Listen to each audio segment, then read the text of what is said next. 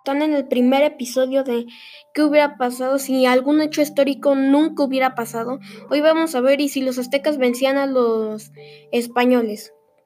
Vamos a comenzar. Ok.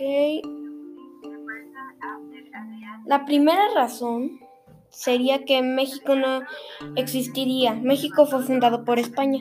No hablarían español ni eh, creerían en el cristianismo. No. Serían todavía aún más nativos, más parecidos a los asiáticos. El imperio azteca hubiese caído, ya que pocos imperios han durado mucho. No estarían atrasados, podrían estar al alcance de los países de hoy en día.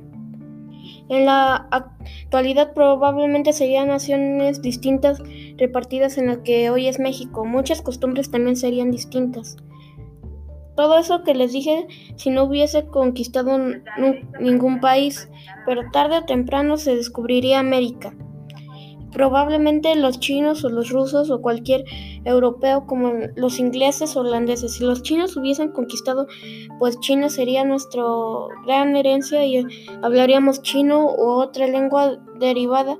Hubiesen traído esclavos también probablemente no creerían que la esclavitud era exclusiva de europeos. Si algunos otros europeos como los ingleses o holandeses hubiesen estado en México, pues la verdad hubiesen exterminado a los nativos por completo o casi.